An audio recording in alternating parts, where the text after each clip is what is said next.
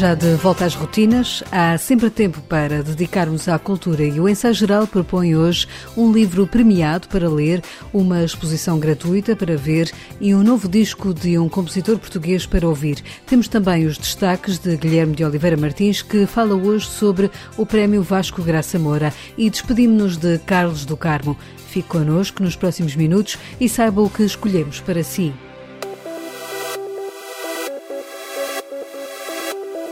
Será que um escritor escreve sempre o mesmo livro? Será que sente alguma inquietação para se renovar?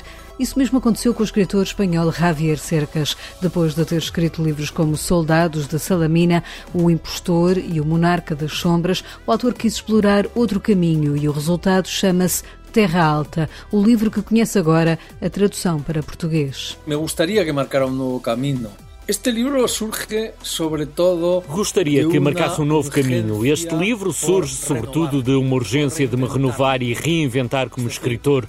Quando acabei o meu último livro, O Monarca das Sombras, que era um livro muito importante para mim, era mesmo o livro que sempre quis escrever. Senti que era o fim de alguma coisa, de um ciclo que tinha começado com os soldados de Salamina há 20 anos. Que havia iniciado com soldados de Salamina 20 anos atrás Senti também que se continuasse pelo mesmo caminho, corria o pior risco que pode ocorrer para um escritor, que é o de repetir-se e converter-se num mero imitador de si mesmo. Quando isso acontece, um escritor está morto já não pode dizer nada de novo. Então levei algum tempo a escrever Terra Alta.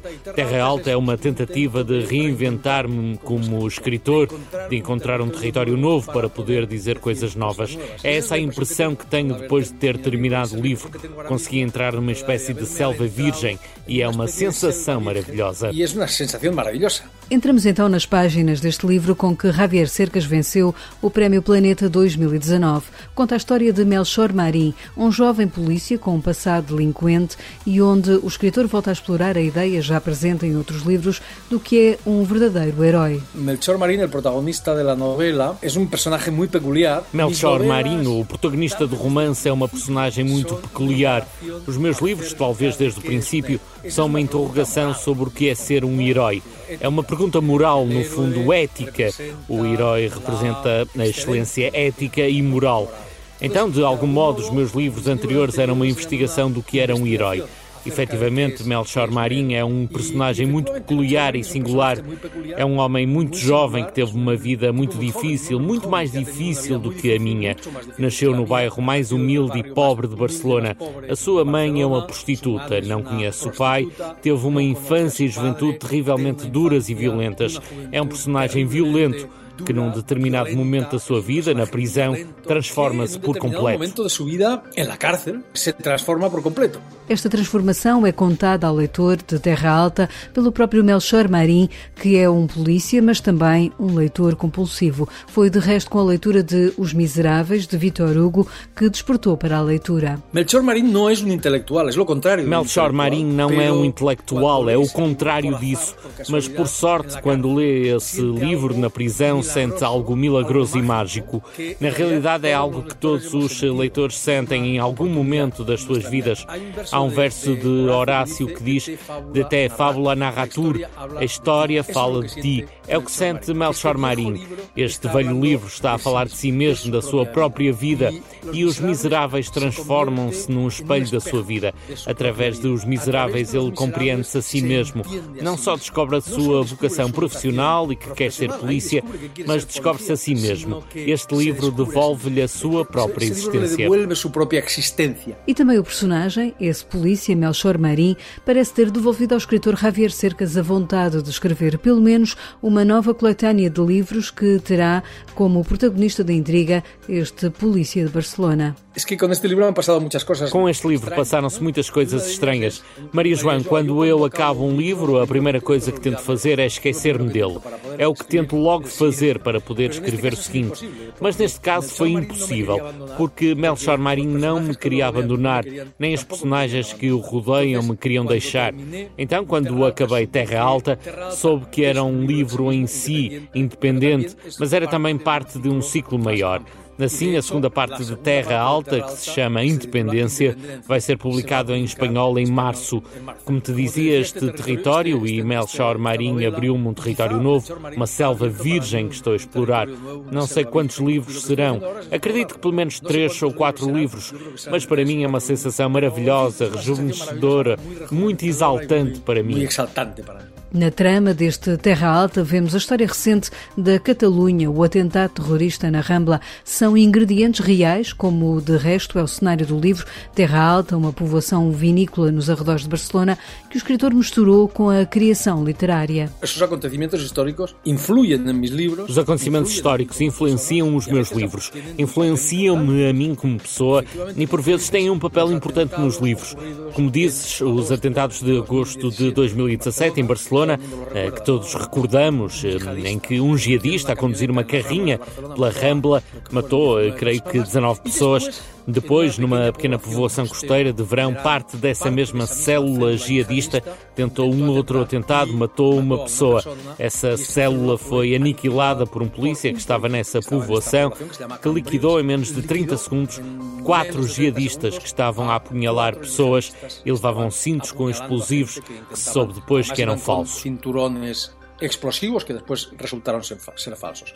Bueno, Bom, em algum momento na escrita do meu livro, senti que esse polícia cuja identidade desconhecemos, não sabemos quem é, porque obviamente a polícia protegeu a sua identidade. Se a conhecêssemos, seria de imediato um alvo dos jihadistas. Eu senti que Melchor Marinho tinha de ser esse polícia desconhecido. Sabes, o que se passa, Maria João, é que nós, escritores, trabalhamos com a obscuridade. Aquilo que não se conhece é ideal para nós.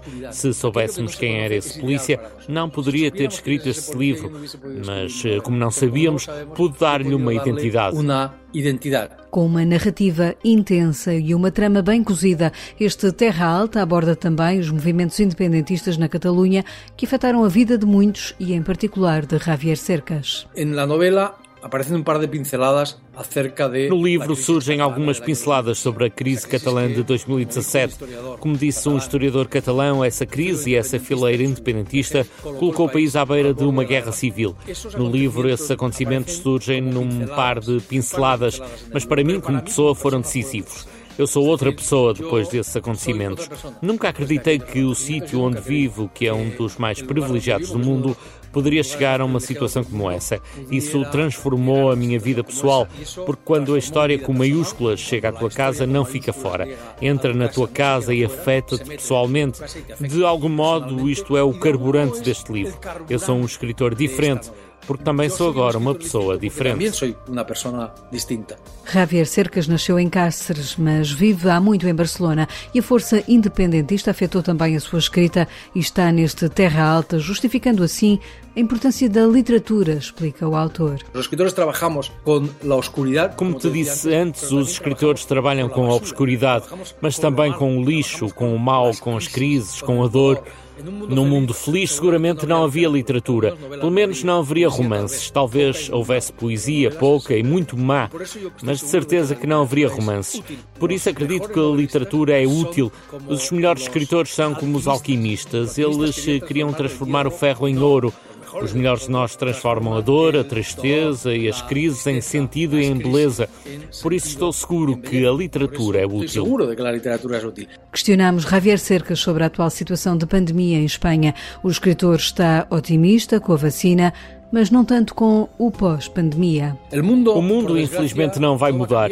Perguntam-me muitas vezes por estes dias se acredito que vamos sair melhores desta situação tão terrível. A minha resposta é não.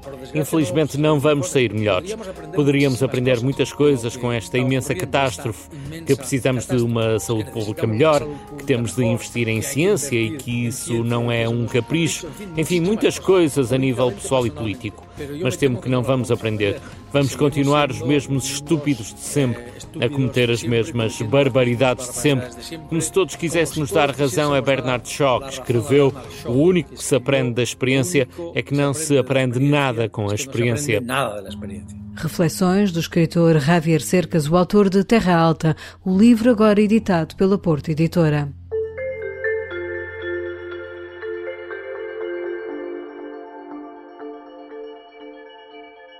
Agora, uma pergunta daquelas que mais parece de trivial.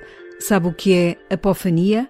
Bruno Marchand explica-lhe. Apofania é um termo que designa um fenómeno que todos nós já experienciamos em algum momento na nossa vida, quando reconhecemos uh, uh, involuntariamente uma forma de um animal numa nuvem, por exemplo, ou o recorte de um continente numa torrada, por exemplo. Portanto, é a capacidade que o nosso cérebro tem de uh, fazer sentido de dados uh, visuais a partir aleatórios. Há uma tendência no nosso cérebro para agrupar dados que são aleatórios em formas já conhecidas, em, em formas que façam sentido dentro daquilo que nós conhecemos, dentro da nossa experiência, dentro da nossa memória. Pois é, quantas vezes já olhou para o céu e viu formas nas nuvens? Isso mesmo inspirou um grupo de artistas, o coletivo Las Palmas, a fazer uma exposição que poderá ver até 26 de fevereiro, de forma gratuita, no Espaço Fidelidade Arte em Lisboa.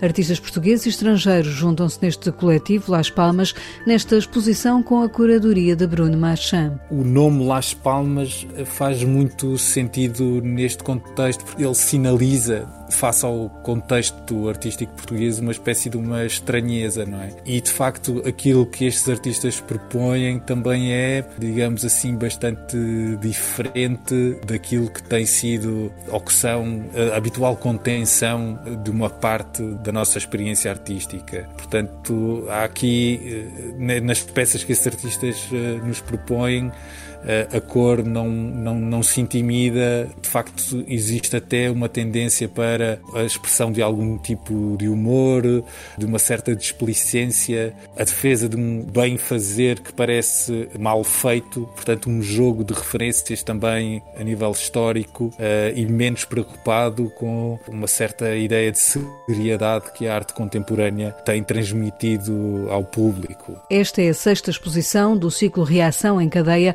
que resulta da colaboração entre a Fidelidade e a Culturgest.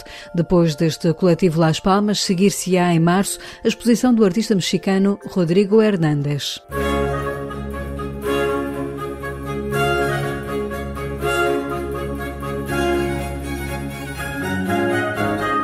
É a primeira gravação mundial de uma ópera do compositor português do século XVIII, Pedro António Avondano, e acaba de sair em disco pela mão dos músicos do Tejo. Il Mundo de la Luna foi gravada em 2017, mas só agora é possível escutar esta gravação que os músicos do Tejo há muito queriam disponibilizar aos ouvintes, explica Marcos Magalhães, que nos dá a conhecer as origens deste compositor. Queríamos eh, mostrar ao público, e é uma obra cómica, eh, uma ópera bufa, como se costuma dizer, composta por um compositor português, mas cujos pais eh, não eram portugueses, mas ele já nasceu em Portugal, que se chama Pedro António Avondano. O pai era um violinista italiano, a mãe era francesa e vieram para cá para a orquestra do rei Dom João V. Depois o próprio Pedro António Avondano, que com outros irmãos também músicos, também fez parte dessa mesma orquestra e tornou-se uma pessoa muito importante no meio musical português.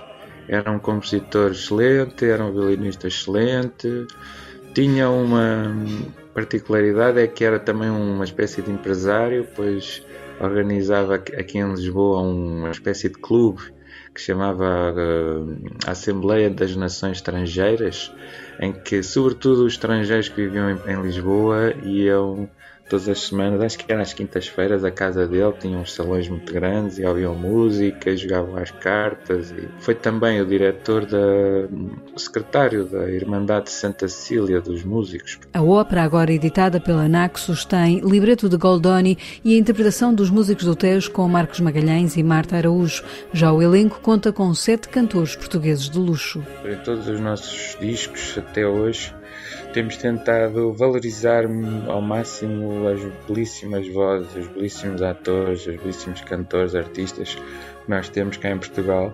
Então temos num papel muito principal o Luís Rodrigues, que faz o Bona Fede, que é o, o velho pai que não quer deixar casar as suas filhas e que é muito avarente e muito rabugento, mas que se deixa enganar por toda uma conspiração, entre aspas, que fazem contra ele. Depois temos o Fernando Guimarães no Eclíptico, o, o astrónomo amador. depois temos o, o João Fernandes, que tem um papel também muito interessante e muito predominante, que é o criado, que também ajuda a organizar toda a tramóia. Temos o João Pedro Cabral, também um dos pretendentes. Depois temos a criada, que também é sempre muito importante, que é a Carla Simões, que pela primeira vez trabalha connosco, mas é uma voz e uma atriz fantástica. Depois temos a Susana Gaspar, que também é a primeira vez que, que grava connosco e que é uma cantora excelente. Devemos conhecer estes cantores maravilhosos que temos. A Carla Caramujo, também uma das das filhas eh, casadeiras, entre aspas, e creio não ter esquecido ninguém. Esta ópera cômica foi estreada em 1765 na corte do rei Dom José, no Palácio de Salvaterra, onde existia então um teatro. Agora, três séculos depois, podemos escutar e imaginar o que era o ambiente de então. No ensaio geral recebemos agora Guilherme de Oliveira Martins, o nosso colaborador do Centro Nacional de Cultura, que nos fala hoje sobre Emílio Rui Vilar, o mais recente prémio Vasco Graça Moura. Começo o ano por desejar a todos o melhor. E o melhor para a cultura é o melhor para a vida. E falo da cidadania cultural e da atribuição justíssima do prémio Vasco Graça Moura. Emílio Rui Vilar foi o galardoado deste ano e há um ano tínhamos reconhecido Carlos do Carmo, que há pouco nos deixou. Segundo o júri, homenageou-se um percurso profissional exemplar de mais de 50 anos no exercício de distintos cargos de elevada responsabilidade, que constitui um expressivo exemplo da cidadania cultural desde estudante em Coimbra, onde fundou um grupo de teatro e um círculo de artes plásticas, até à presidência da Fundação Carlos Gulbenkian, passando pela criação da Culturgest, pela Europália, pela Fundação de Serralves, pelas sedes, pelo Porto Capital da Cultura. Recentemente publicou Vária 2, 2012-2019, Memória, e aí encontramos a riqueza da sua reflexão e do seu exemplo num conjunto notável de textos onde se afirma emblematicamente para julgar, para julgar bem, é necessário, além da independência e da liberdade, dispor de informação e aceitar o contraditório. Eis a melhor definição de inteligência e de sabedoria. E reservo ainda um breve comentário sobre o último livro de um dos grandes escritores contemporâneos de língua espanhola, Javier Cercas, Terra Alta, que obteve o prémio Planeta. O romance é protagonizado por um polícia catalão a quem cabe investigar um triplo homicídio. A ação decorre no futuro próximo, exatamente o ano em que estamos a entrar, 2021, e tem como pano de fundo o processo independentista catalão. Mas não é sobre ele que trata o romance. Trata da ânsia de justiça, do valor da lei, da legitimidade ou não da vingança, da traição. É literatura genuína que encontramos, plena de humanidade. Isso é o essencial.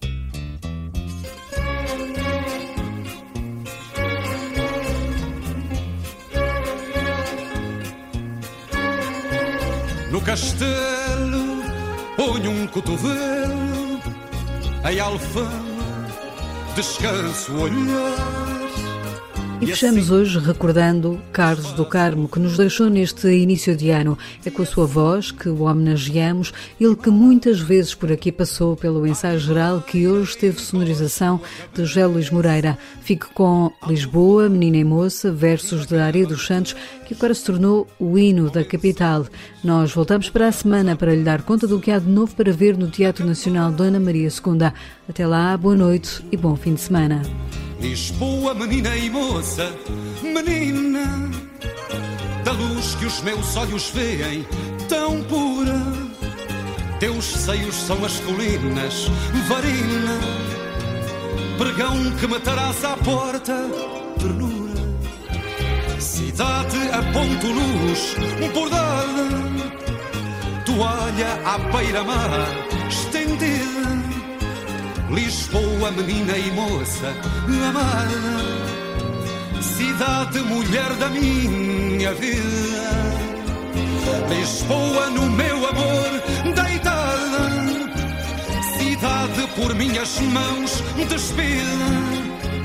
Lisboa, menina e moça amada, cidade, mulher da minha vida.